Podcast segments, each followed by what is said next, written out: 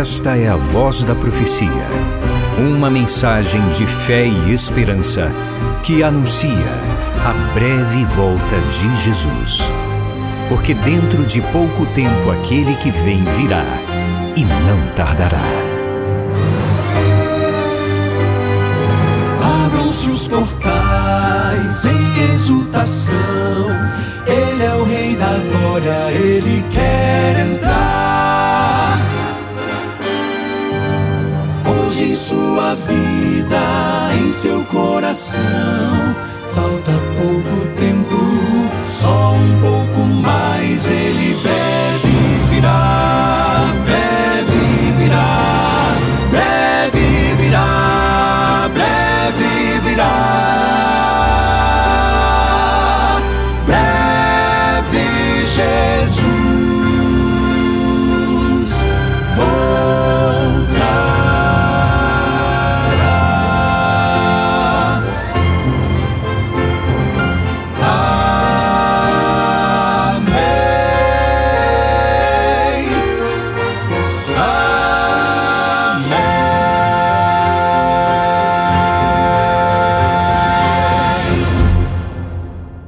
Muito obrigado pelo carinho de sua companhia, por sua audiência de sempre, obrigado por sua amizade.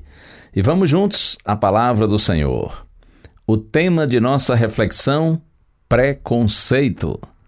De acordo com o dicionário, preconceito é um conceito que nós criamos sem saber quem de fato a pessoa é ou o que realmente aquilo é é um juízo preconcebido, que se manifesta numa atitude discriminatória perante pessoas, crenças, sentimentos e tendências de comportamento. Preconceito é uma ideia formada antecipadamente e que não tem fundamento sério. Existem diferentes tipos de preconceito: o preconceito social, sexual, racial, religioso, linguístico e muitos outros. Uma conhecida pergunta do Novo Testamento carregada de preconceito foi feita por Natanael ao ouvir falar a respeito de Jesus Cristo. Eu leio aqui Evangelho escrito por João, capítulo 1, versos 45 e 46. Filipe encontrou Natanael e lhe disse: Achamos aquele de quem Moisés escreveu na lei e a quem se referiram os profetas, Jesus o Nazareno, filho de José. Então Natanael perguntou: De Nazaré pode sair alguma coisa boa? Filipe respondeu: Venha ver. A pergunta é essa: De Nazaré pode sair alguma coisa boa? Nazaré era um pequeno vilarejo, cerca de 100 quilômetros ao norte de Jerusalém, um lugar conhecido por sua impiedade. Há muitos pressupostos estabelecidos como fruto de generalizações. Geralmente chamamos isso de estereótipos ou rótulos.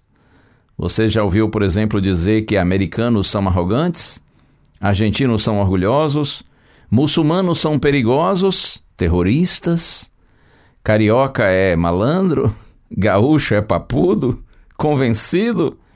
Já ouviu dizer que baiano é folgado, preguiçoso? Por falar nisso, eu até tenho uma história aqui, não sei se aqui no rádio já compartilhei, mas acho que sim em algum momento. Quando saí da minha cidade, Vitória da Conquista, no interior da Bahia, para estudar em São Paulo, cursar teologia, eu era um garoto de apenas 17 anos de idade e fui estudar no UNASP de São Paulo, isso em 1984. E assim que cheguei ao colégio para estudar e morar ali, um internato, eu, além de estudar na parte da manhã, trabalhava à tarde. O trabalho era uma forma de ajudar a pagar os meus estudos. E eu fui designado para trabalhar na horta da escola e eu nunca havia trabalhado assim com lavoura, com agricultura, enfim. Eu não tinha nenhuma noção do que fazer, mas eu fui me apresentei. O chefe da horta naqueles dias era um japonês chamado Fumiaki. E quando eu ouvi o nome do chefe, eu já fiquei preocupado. E eu pensei, misericórdia, um japonês, que geralmente os japoneses são muito exigentes, né, muito dedicados, trabalhadores. E eu pensei ainda com esse nome Fumiaki. Veja que a gente tem preconceito às vezes até com o nome das pessoas. Mas eu me apresentei, cheguei lá no dia marcado, uma segunda-feira, uma hora da tarde, disse: Seu Fumiaki, eu vim trabalhar aqui, fui designado. Ele disse: Qual o seu nome? Eu disse: Meu nome é Gilson Brito. E ele olhou numa lista e disse: Ah, ok, Brito, Brito, tá certo. E ele disse: De onde vem? Eu disse: Eu venho de Vitória da Conquista, na Bahia. Imediatamente ele me disse assim: Bahia não bom. E eu, na hora, fiquei assim um pouco assustado e até chateado e disse: Mas seu Fumiaki, Bahia bom. Ele disse: Não, Bahia não bom. E eu resolvi perguntar por que não bom. E ele me disse assim: porque Bahia não gosta trabalho. Não gosta trabalho. Olha que coisa! E eu pensei: meu Deus, essa fama já chegou no Japão. Você sabe que existe essa essa calúnia, não é? Essa injúria, essa difamação com os baianos? Porque baiano gosta de trabalhar assim, pode talvez não amar o trabalho, mas gosta de trabalhar. A Bíblia não diz para a gente amar o trabalho, nós temos que amar a Deus sobre todas as coisas e aos, ao nosso semelhante, aos, aos, ao próximo como a nós mesmos, mas não amar o trabalho, pelo menos eu nunca vi isso na Bíblia. E eu disse, seu Fumiaki, Bahia gosta de trabalho, sim. Ele disse, não, não gosta. E então me deu um par de botas de borracha, bota preta, e uma enxada e disse assim: vá, limpa, limpa, limpa tudo. E me mostrou assim um mato e disse que era para eu limpar tudo. E lá fui eu fazer o meu melhor. Trabalhei, trabalhei bastante naquele dia, naquela tarde. Eu nem sequer parei para beber água. E eu vi alguns colegas indo beber água e eu, e eu não parei para nem para beber água, firme ali segurando no cabo da enxada, fazendo o meu melhor, até que no momento, quando ouvi uma sirene, a sirene da libertação, eu pensei agora chega e sinceramente, quando eu fui largar a enxada, a enxada não me largou. As minhas mãos estavam grudadas no cabo da enxada. E eu não sei se você já passou por uma situação assim. Eu me lembro que eu me esforcei para abrir as minhas mãos e estava tudo assim, ardendo, doendo, com bolhas. E eu fiquei com muita raiva do japonês aquele dia. Mas o tempo passou e eu descobri, na convivência com seu Fumiaki, que ele era e ainda é uma doce pessoa. Uma pessoa muito agradável, muito querida. Com ele aprendi muito e ouvi muitos bons conselhos. E o nosso relacionamento foi maravilhoso durante apenas um semestre, quando nós convivemos juntos ali trabalhando na horta do UNASP em São Paulo. Uma reflexão simples, mas apenas para dizer a você que você e eu não podemos alimentar preconceito em nosso coração em relação a ninguém e a nada. Os preconceitos normalmente eles são prejudiciais, eles são nocivos, eles fazem mal. E que pena que muitas pessoas vivem nutrindo preconceito. E esses preconceitos afastam as pessoas umas das outras e muitas vezes nos afastam do próprio Deus. Nos próximos dias, nós vamos seguir refletindo a respeito desse tema preconceito.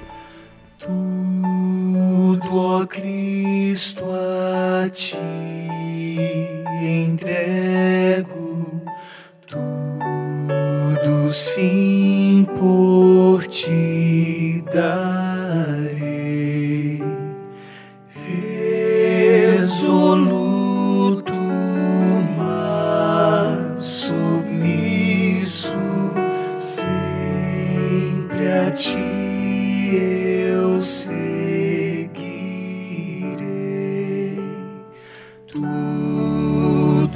entre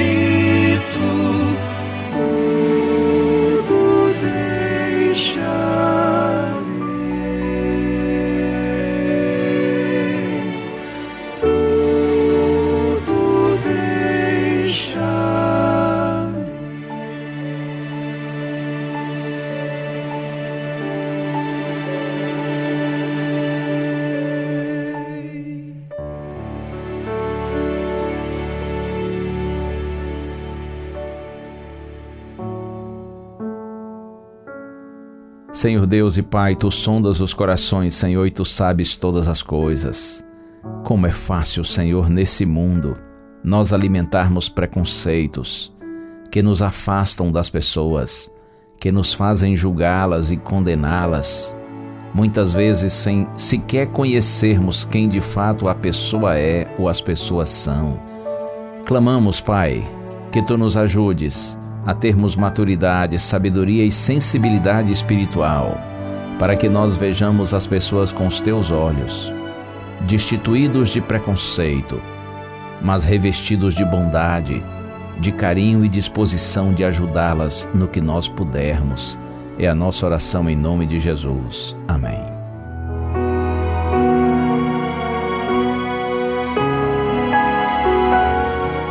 Uma bênção de Deus para você e a sua família.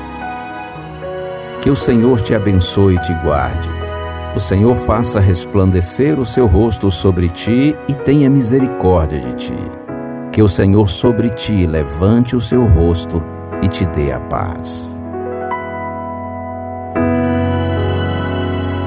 A Voz da Profecia é um programa da Igreja Adventista do sétimo dia.